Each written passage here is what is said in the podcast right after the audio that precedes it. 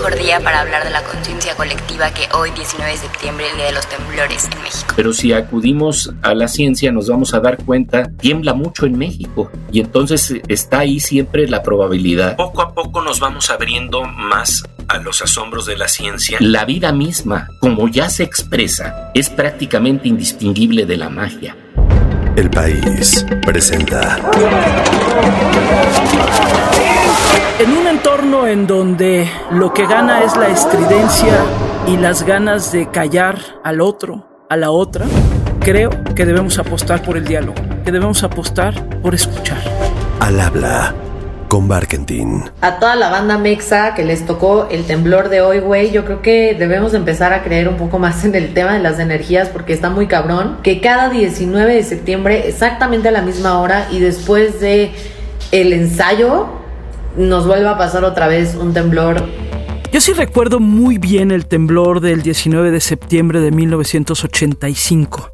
Yo tendría unos 17 años y estaba en el patio de la escuela, estábamos a punto de arrancar clases y se empezó a mover la Ciudad de México como, como de locura. La verdad es que sí fue muy impresionante ver cómo se levantaba literal el piso y se movía como se movía. Yo siento que el edificio está bastante dañado, está fracturado. Y bueno, recuerdo también muy bien el temblor del 19 de septiembre de 2017 porque estaba yo dando clases en el poniente de la Ciudad de México y de repente se empezó a mover todo brutalmente.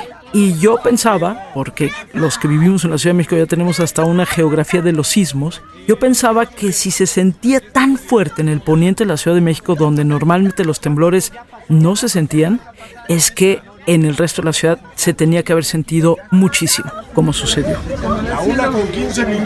Y bueno, también, cierto, yo fui de las que dijo este pasado 19 de septiembre del 2022 que seguro no iba a temblar, porque muchísima gente desde el día anterior pues traía la angustia expresada en redes sociales y demás conversaciones de que seguramente iba a volver a temblar por ser 19 de septiembre. El lunes 19 va a temblar. Amigos, aparentemente mañana tiembla. Pero bueno, yo incluso decía que le teníamos que bajar un poquito los decibeles a nuestra angustia. ¿Y qué creen? Tembló. El 19 de septiembre de 2022, después de un macro simulacro como los que se llevan a cabo ya desde hace muchísimo tiempo en los estados del país en donde suele temblar, unos minutos después, tembló. Sí, está temblando. ¿Es en serio? temblando? Sí. Le va, valió madre todo, plebe. Y la verdad es que uno dice, bueno, ¿esto es una casualidad o qué es? Porque lo cierto es que yo vivo en la Ciudad de México, en la que tiembla mucho. Y bueno, este pasado lunes, después de que tembló, pues sí pensé y dije, ah, qué jodida coincidencia. Y lo de jodida se refiere a que aunque vivas en una ciudad como esta en la que tiembla, nunca, nunca te acostumbras a que se mueva la tierra. Siempre da miedo. En lo simbólico, la verdad es que a mí me pareció un asunto zanjado hasta que me llegó la primera voz de alguien cercano a mí que me decía que de tanto hacer simulacros estamos haciendo enojar a Diosito y por eso tiembla. dije, mira, qué curioso. No me pareció más allá de eso. Pero después se fueron multiplicando las voces que clamaban que ya no hiciéramos simulacros, que la vibra de todos los mexicanos concentrados ese día había hecho que temblara, que casi casi habíamos invocado al sismo. Qué mejor día para hablar de la conciencia colectiva que hoy, 19 de septiembre, el Día de los Temblores en México. El país, acá, nuestro periódico, publicó hace unos días sobre los influencers mexicanos que creen que la mente puede atraer terremotos como lo tuiteó, por ejemplo, el actor mexicano José Ron para su millón y medio de seguidores, y decía, yo no sé ustedes, pero para mí no deberían hacer simulacros, atraen la energía, somos energía. El estar pensando y haciendo simulacros jala esa energía. Uf, joder, qué peligroso decir una cosa como ellos. Así que decidí detenerme esta semana en Al habla con Barkentin para navegar por la ciencia, por el pensamiento mágico y sí, también para desenmascarar la chabacanería, para sacudirnos las respuestas simplonas a nuestra innegable necesidad de encontrarle sentido a las cosas y abrazar con entusiasmo esos maravillosos espacios en que podemos encontrar respuestas a nuestros miedos.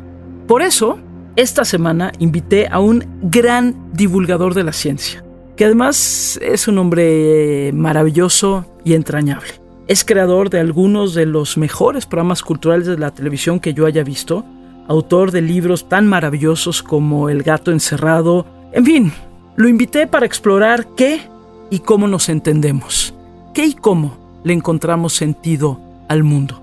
Sí, invité al gran Pepe Gordon. Soy Pepe Gordon, escritor, narrador de programas de vanguardia, de difusión de ciencia y cultura, novelista. ya está temblando. Ya está, temblando.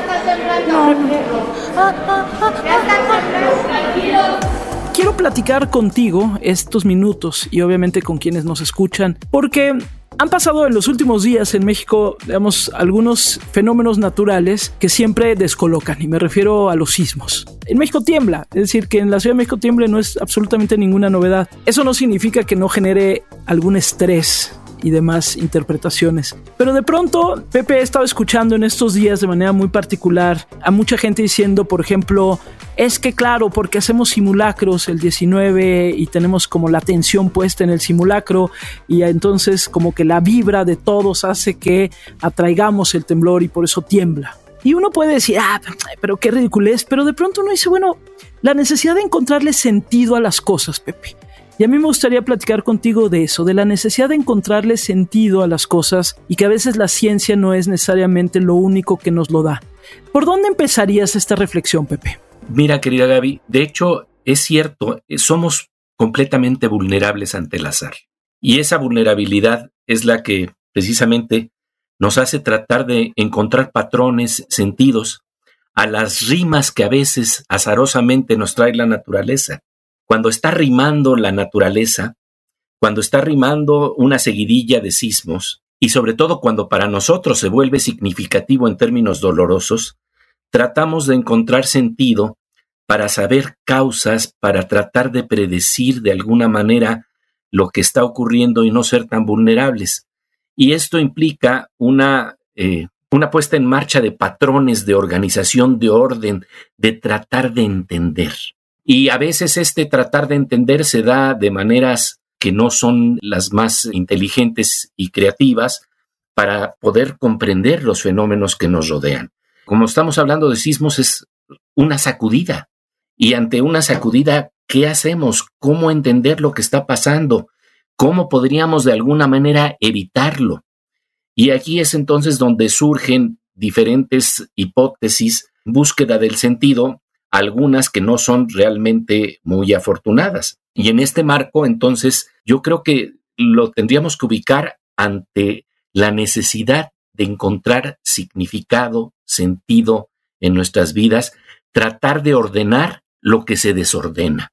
Un sismo simple y sencillamente no es predecible, ese es el problema. Y entonces empezamos a plantear, bueno, mira, Qué casualidad que siempre los 19 de septiembre se está dando este tipo de, fenómenos, porque ya tuvimos uno en 1985, ya tuvimos otro en 2017 y ahora tenemos en 2022. Pero si acudimos a la ciencia nos vamos a dar cuenta de que pues estos patrones tiembla mucho en México y entonces está ahí siempre la probabilidad de que tengamos este tipo de, de sacudidas en ciertas fechas se pueden dar a través de 37 años, sí se puede repetir el, fenómeno en distintas fechas. Soy la doctora Gioli Pérez Campos y soy investigadora del Departamento de Sismología del Instituto de Geofísica de la UNAM. Si analizamos los sismos en México, solo el catálogo del Servicio Sismológico Nacional podemos encontrar, por ejemplo, que el 18 de febrero de 1902 hubo un sismo de magnitud 7.5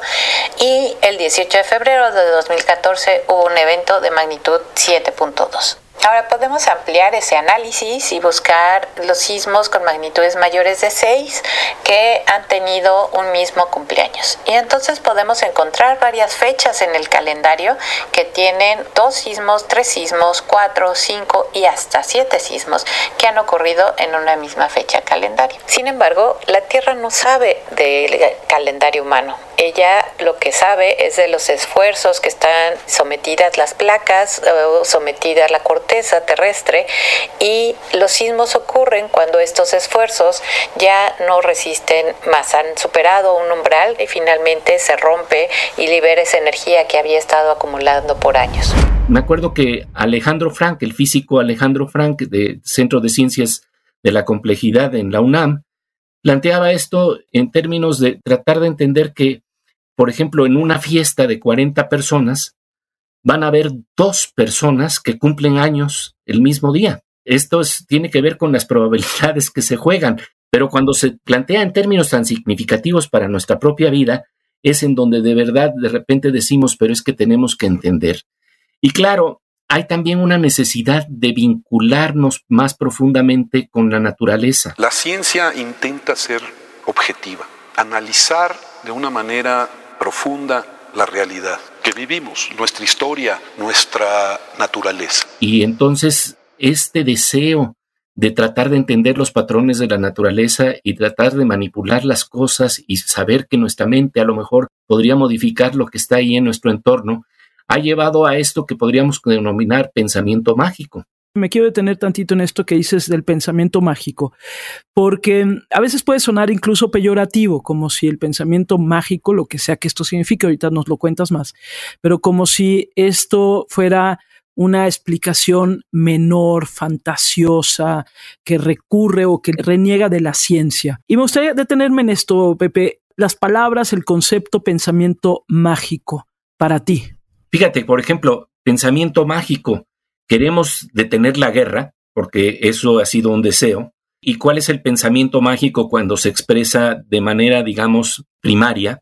En la época de los hippies, recuerdo bien que la noticia de que se reunieron una gran cantidad de hippies en torno al Pentágono en Washington para tratar de hacer levitar el edificio del Pentágono y de esta manera contrarrestar la posibilidad de la guerra. It is at the Pentagon where the first test of strength comes.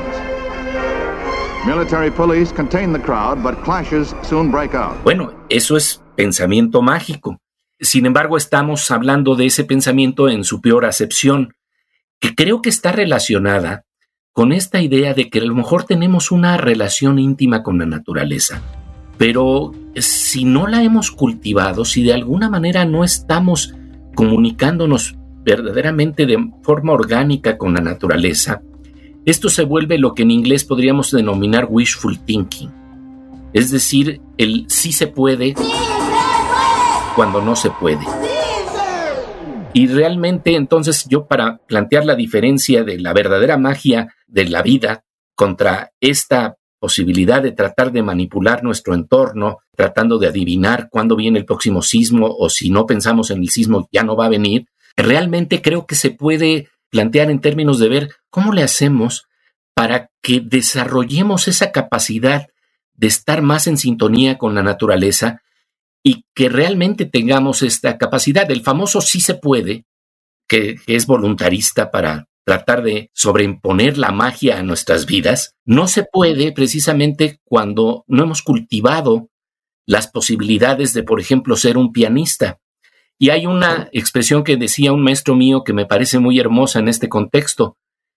Primero merece y luego desea. Es decir, primero tienes que cultivar cuerpo, tu mente, tu atención para ser pianista y luego puedes desear y ser pianista, pero mientras no cultives esa posibilidad, esta íntima relación con la naturaleza no se da de la manera que nosotros deseamos. Ahora, habría la posibilidad de que si se pudieran dar estas conexiones más profundas con la naturaleza, aquí quiero detenerme en algo que creo que es muy interesante. Arthur C. Clarke, este gran escritor de ciencia ficción, decía que toda tecnología suficientemente desarrollada es indistinguible de la magia. Y esto me lleva a plantear una posibilidad muy interesante. La vida misma, la naturaleza misma, como ya se expresa, es prácticamente indistinguible de la magia la tecnología misma que tiene la naturaleza para desarrollar una planta, para que crezca un árbol, para que se muevan los planetas, ya está planteando un desarrollo de verdad fascinante y asombroso que esa sí es la verdadera magia de la vida. Vamos a demostrar que la física es magia y la magia es física. Los profesores nos encanta cuando los chicos dicen, wow, impresionante. Independientemente de que quisiéramos, por ejemplo, tratar de conocer si hay vida más allá de nuestro planeta, simplemente hay que pensar que ¿para qué queremos extraterrestres si ya tenemos pulpos? Es decir, hay ya en la naturaleza una expresión tan asombrosa que eso es verdaderamente la magia de la vida. Lo sobrenatural ya está en lo natural. Eso es lo que ya nos lleva completamente al asombro. Y este asombro se expresa sobre todo de manera extraordinaria en la poesía. La poesía y el mito que a veces recogen muy bien estos aspectos que tienen que ver con estas narrativas de asombro que nos da la vida y que nos da la naturaleza. Entonces yo creo que por ahí es donde debemos de empezar a asomarnos a otras posibilidades verdaderamente de interactuar con nuestro entorno. En la Tierra del Sol naciente hay monstruos de nieve. Los japoneses lo llaman yuyo. Puede aparecer solo cuando los vientos gélidos cubren los árboles cargados de nieve con condensación helada en varios ciclos. Luego los árboles de hoja perenne se transforman en personajes altos y retorcidos y algunos realmente están a la altura de su descripción. Ahí hay una parte, Pepe, que tú además que eres un eh, gran divulgador de la ciencia, pero también organizas de repente pues estos foros como el que haces el Aleph, el que coordinas ahí en la UNAM y demás. Y siempre tratas de vincular la ciencia con la filosofía, con el arte, con la poesía, con la literatura. En el caso de México, por ejemplo, la apreciación que tenemos por la ciencia, ¿dónde la ubicarías? ¿Queremos a la ciencia? ¿Nos gusta la ciencia? ¿O no la tenemos tan cerca de nuestro corazón? Y me refiero literal, socialmente. Sí, fíjate que, que creo que poco a poco nos vamos abriendo más a los asombros de la ciencia, justamente por dos razones. Una, por una razón pragmática, porque cuando estamos ante una crisis del tamaño de lo que vivimos con la pandemia del coronavirus del COVID-19, nos damos cuenta que acudir a la ciencia, acudir al estudio profundo de la naturaleza es de verdad muy importante para sobrellevar nuestra vida, para sobrevivir. Es una cuestión de sobrevivencia. Dicho esto, a mí me asombra, por ejemplo, que en México todavía seguimos usando mascarillas, cubrebocas, en momentos en que en otros países ya no está ocurriendo esto y que habla de que de alguna suerte sí hay un aprecio en nuestra conciencia colectiva de que sí estamos entendiendo que ahí hay virus invisibles que sin embargo tienen un efecto en nuestro cuerpo. Y esto de alguna manera implica cierta apertura a lo que está planteándonos el conocimiento, lo que nos está planteando la ciencia, porque es muy difícil tratar de entender algo que es invisible. Si nosotros pudiéramos ver los virus y estuvieran iluminados y los pudiéramos expandir, nos daríamos cuenta claramente del peligro que representan, y se requiere conocimiento de la ciencia para entender que aunque no vemos algo, ahí está, nos puede afectar y por lo tanto requerimos de un cubrebocas. Entonces, sí hay un nivel ya que está empezando a permear en nuestra conciencia colectiva. De verdad, a mí me llama mucho la atención que en otros países no se están usando cubrebocas y en México sí se tomó a pecho, digamos, este concepto. El gobierno federal de México desde el inicio lo planteó como una medida basada en el convencimiento, basada en la promoción de la salud, no como una medida obligatoria. Y por otro lado, creo que las imágenes como nos traen telescopios como el James Webb, nos enfrentan verdaderamente a la misma magia de la vida. ¿Para qué queremos Disneylandia si tenemos justamente esas grandes fotografías, esas inmensas y hermosas imágenes que nos hablan del asombro absoluto que parece mágico. You know, a hundred years ago, we thought there was only one galaxy. Now, the number is unlimited. Y en este contexto, hablando de la relación que tenemos ante el asombro, me llama la atención que cuando queremos entender nuestra relación con el universo, con nuestra conciencia, la palabra clave para hablar de magia y de la relación profunda que podríamos tener con el ambiente, con el entorno, creo que viene desde el arameo y es una palabra muy interesante, es el famoso abracadabra. Hablando de pensamiento mágico, abracadabra es muy interesante porque quiere decir ocurrirá lo que yo pienso, ocurrirá lo que yo digo. Abracadabra, pasará lo que digo. Y entonces ahí estamos hablando de una relación muy interesante en donde uno eh, piensa, ah, bueno, si entonces yo digo la palabra flor, ¿aparece la flor? Eso es prácticamente lo que estamos planteando en términos de magia. Y bueno, hay que señalar que lo que es increíble en términos de ciencia y tecnología es que a veces estamos ya en esa barrera, en esa frontera fascinante en la que decimos una palabra y aparece en la pantalla. Le podemos dictar a nuestras computadoras y con la voz y el sonido ya empiezan a aparecer imágenes en nuestra pantalla y hay un nivel en donde estamos prácticamente con la tecnología acercándonos a esta posibilidad. Según el diario The Guardian, en el año 2010 había identificadas aproximadamente 400.000 especies de angiospermas, es decir, plantas con flores. Esta cifra no es ni mucho menos definitiva, ya que se cree que el 86% de las especies terrestres y el 91% de las marinas están todavía por descubrir. Pero digamos que vuelvo a la idea, primero merece y luego desea. ¿Quién está pronunciando esa palabra? ¿De qué estamos hablando? ¿Quién es el que está queriendo que la palabra, nuestras palabras, nuestras programaciones en las computadoras se magnifiquen, aparezcan, nos den realidades virtuales? ¿Quién lo está diciendo y quién lo está haciendo? ¿El que tiene conocimiento, el que no tiene conocimiento? ¿Cómo la posibilidad de experiencia estética influye en esa capacidad de plantear esas posibilidades creativas? Yo recuerdo que José Gorostiza, un gran poeta mexicano, decía que solamente al poeta se le daba la capacidad de poder nombrar una flor y que en ese momento estuviéramos oliendo el perfume de esa flor a través de un poema. Prácticamente nos está planteando que la poesía es una especie de hologramas verbales. Oh inteligencia, soledad en llama, que todo lo concibe sin crearlo yo lo que quiero plantear es que no necesariamente el poeta es el que puede tener esta capacidad de crear, sino también un buen lector tiene la capacidad de recrear y abrirnos precisamente a esa magia de las palabras que prácticamente nos adentran y nos internan en otros mundos. Yo creo, Gaby, que todos los que hemos leído novelas que son para nosotros memorables, hemos habitado en una ciudad, hemos habitado en un tiempo, en donde prácticamente estamos oliendo los olores de una época, las sensaciones y texturas y colores que nos adentran en un mundo que si se pudiera de alguna manera amplificar, así como es el deseo de que pudiéramos ver los virus para saber de qué se trata, ¿qué pasaría si pudiéramos ver las palabras y pudiéramos sentir la magia de las palabras que realmente nos rodean cuando estamos inmersos en una novela?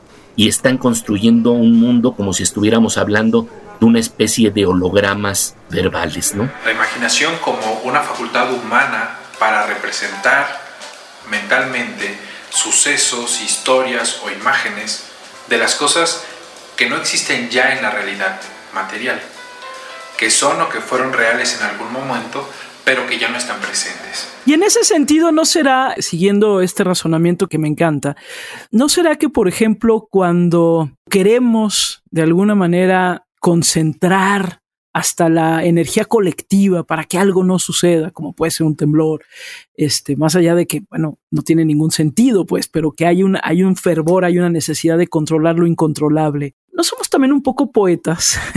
¿No somos también un poco como poetas sociales en donde al nombrar queremos crear y en una de esas creamos también otras realidades, porque en una de esas creamos y estamos convencidos de que, por ejemplo, regresando a lo de los sismos, claro, tembló porque lo estuvimos invocando. Entonces creamos esa realidad que no tiene ningún sentido lógico, no está anclado, digamos, en ningún dato preciso, pero hay algo también como de poesía social interesante, ¿no crees? Sí, bueno, pienso que ahí está esta idea de pensamiento mágico que me acuerdo que, por ejemplo, el novelista Amos planteaba. Decía que cuando él este, tenía objetos con los que jugaba de niño y se volteaba, pensaba que los objetos seguían conversando entre sí. O sea, hay esta idea de vinculación íntima con la naturaleza. Los juguetes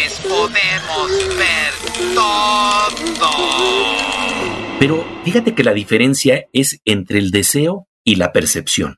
Y creo que podríamos cultivar al sistema nervioso, a nuestra fisiología y a nuestro cerebro a llegar a un tipo de percepción en donde captáramos esto de manera orgánica, creo que ese sería realmente la verdadera poesía colectiva, porque de otra manera se nos vuelve como esta cuestión que es tan frustrante, que se expresa en la política y que se expresa en otros mundos, en donde esa poesía social no se convierte en tal porque se vuelve demasiado chabacana, porque decimos sí se puede cuando no se puede. Y creo que lo más frustrante es cuando le dices a alguien que sí se puede, que vas a ser campeón del mundo, cuando no te has preparado ni lo has merecido, es decir, cuando no has, no has entrenado, cuando no has cultivado a tu fisiología. Imaginémonos cosas chingonas. ¿Habría la posibilidad de cultivar a la fisiología para generar realmente esa poesía colectiva? Creo que esa es una de las preguntas más fascinantes que se pueden hacer. Fíjate que autores como Aldous Huxley precisamente plantean esa posibilidad de abrir las puertas de la percepción. Tengo por aquí una frase de, de, de, Aldous Huxley que creo que plantea esa idea de poesía colectiva. Él decía lo siguiente, cuando nos sentimos dignos herederos del universo, cuando el mar fluye en nuestras venas y las estrellas son nuestras joyas, cuando todas las cosas se perciben como infinitas y sagradas, ¿qué motivo tenemos tener por la codicia o la presunción o por la búsqueda de poder o las formas más tristes del placer? O sea que sí hay visionarios que están apuntando hacia esa posibilidad de poesía social, poesía colectiva, pero creo que implica un trabajo muy importante en nuestra percepción, en el desarrollo de nuestra percepción. Yuval Harari, el gran historiador, decía que el problema es que hemos pensado que el ser humano es como Homero Simpson, y no lo digo peyorativamente porque a mí me encanta la serie de Los Simpson, pero en una medianía y una grisura en donde simple y sencillamente hay una forma limitada de ver y percibir el mundo. Podríamos desarrollar nuestra percepción para estar a la altura de un visionario como Aldous Huxley y como lectores podemos ser también de alguna manera una especie de Aldous Huxley porque creo que esto es muy importante. Aldous Huxley no es Aldous Huxley, es Aldous Huxley quienes lo leen. Es decir, estamos cultivando esa poesía social cuando tenemos la posibilidad no tan solo de descubrir un creador, sino descubrir que nosotros somos recreadores. Entonces la invitación tal vez sería poner nuestra percepción a un nivel que han atisbado los grandes poetas, que han atisbado también algunos grandes científicos, de una íntima y profunda relación con la naturaleza. Una íntima y profunda relación que nos abre tal vez a la verdadera magia. Yo quiero recordarte ese poema tan hermoso de Octavio Paz, que prácticamente está ligado al cadabra. Es un poema que se llama Hermandad, dedicado a, Ptolomeo, y dice, Soy hombre, duro poco y es enorme la noche, pero miro hacia arriba, las estrellas escriben, sin entender, comprendo, también soy escritura, y en este mismo instante alguien me deletrea. Ahí estamos hablando de la verdadera magia, ¿no? Y para cerrar esta conversación, veía yo, justo a partir de esto que sucedió el 19 de septiembre, eh, me llamó mucho la atención un tuit de la UNAM, porque decía que la coincidencia de fechas de los sismos del 19S merece abrir nuevas líneas de investigación científica. Hay que hacerlo con seriedad y metodología. En la ciencia, las nuevas preguntas requieren respuestas apropiadas. Dos puntos. Arroba sismológico MX de la UNAM. Y mucha gente se rió y dijo, ay, la UNAM también se está subiendo al tren del mame, ¿no? Pero me quedé pensando porque mucho de lo que tú haces, por ejemplo, en el, este festival extraordinario del Aleph, es eh, convocar a nuevas formas de pensar a veces las mismas cosas. ¿Qué es lo que más te ha llamado la atención, Pepe, de nuevas formas de pensar fenómenos que tal vez ya teníamos frente a nosotros y que en este último año, en estos últimos años, se nos están presentando como nuevas formas de interpretar lo que tal vez ya creíamos que conocíamos. Fíjate que para mí uno de los momentos clave de esta interpretación tiene que ver con la ciencia, con fenómenos que marcan qué tan entrelazados estamos en la vida, qué tan trenzados estamos. Poéticamente se dice nadie puede cortar una flor sin perturbar una estrella. Pero hay, por ejemplo, un fenómeno muy interesante que se llama entrelazamiento cuántico, que plantea que a nivel de nuestras partículas subatómicas, estamos profundamente entrelazados más allá del tiempo y del espacio. Y este es un fenómeno que se ha demostrado una y otra vez, en donde, por ejemplo, si tienes una partícula que tiene un giro para arriba, la otra responde con un giro para abajo. Pero si la separas y una la pones en España y otra la pones en México, cuando haces una medición en España y la partícula gira para arriba, la partícula de México responde para abajo y viceversa, en una comunicación entrañable que trasciende las barreras de la distancia y el tiempo. Y entonces, para mí ahí hay un fenómeno muy interesante que no hay que confundir para decir, claro, ya entendí la telepatía gracias a esto. No, no, no. Se trata nada más de un fenómeno que está ocurriendo a nivel de partículas subatómicas. Proyectarlo hacia otros niveles de interpretación y de examen de la naturaleza es realmente un absurdo, pero no deja de ser inquietante que estamos hechos de esas partículas profundamente entrelazadas.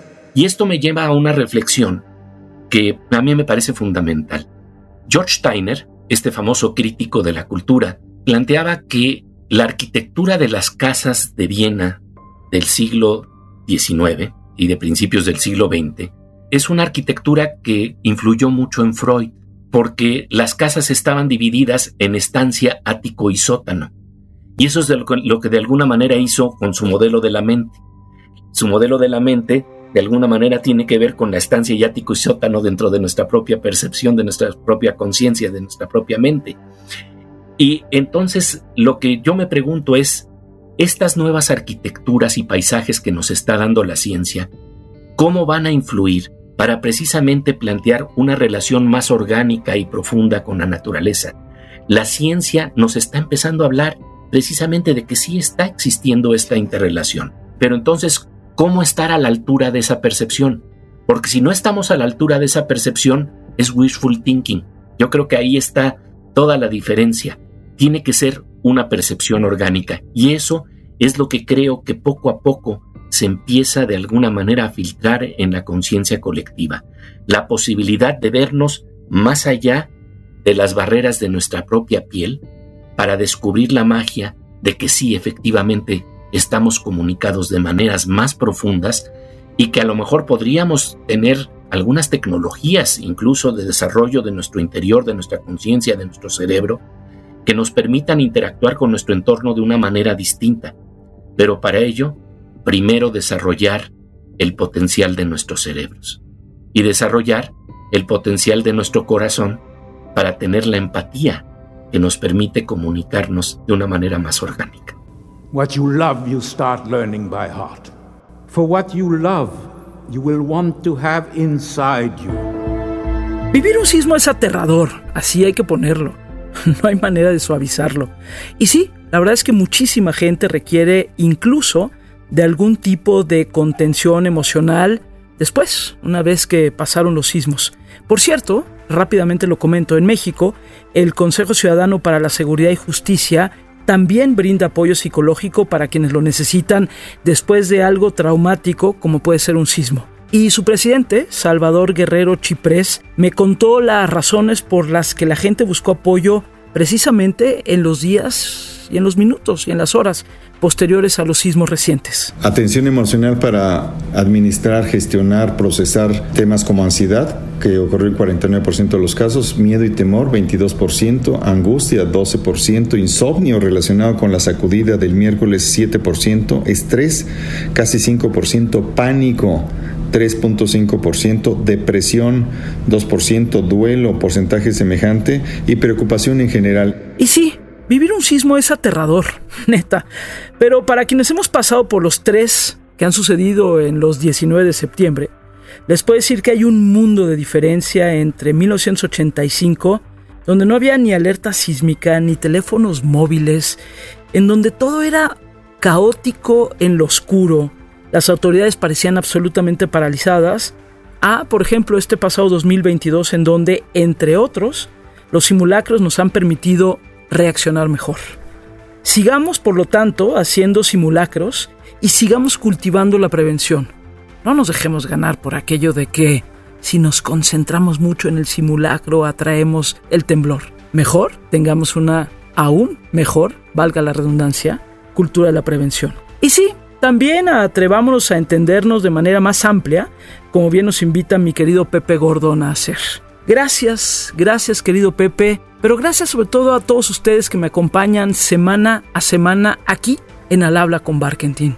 La idea es esa, disfrutarnos un rato en la conversación y abrir también el espectro desde donde nos articulamos. Gracias por estar aquí y ya saben, nos escuchamos el próximo martes. Adiós.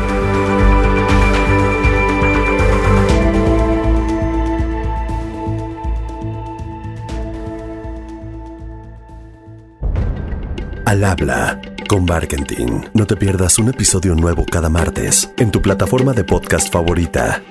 El País.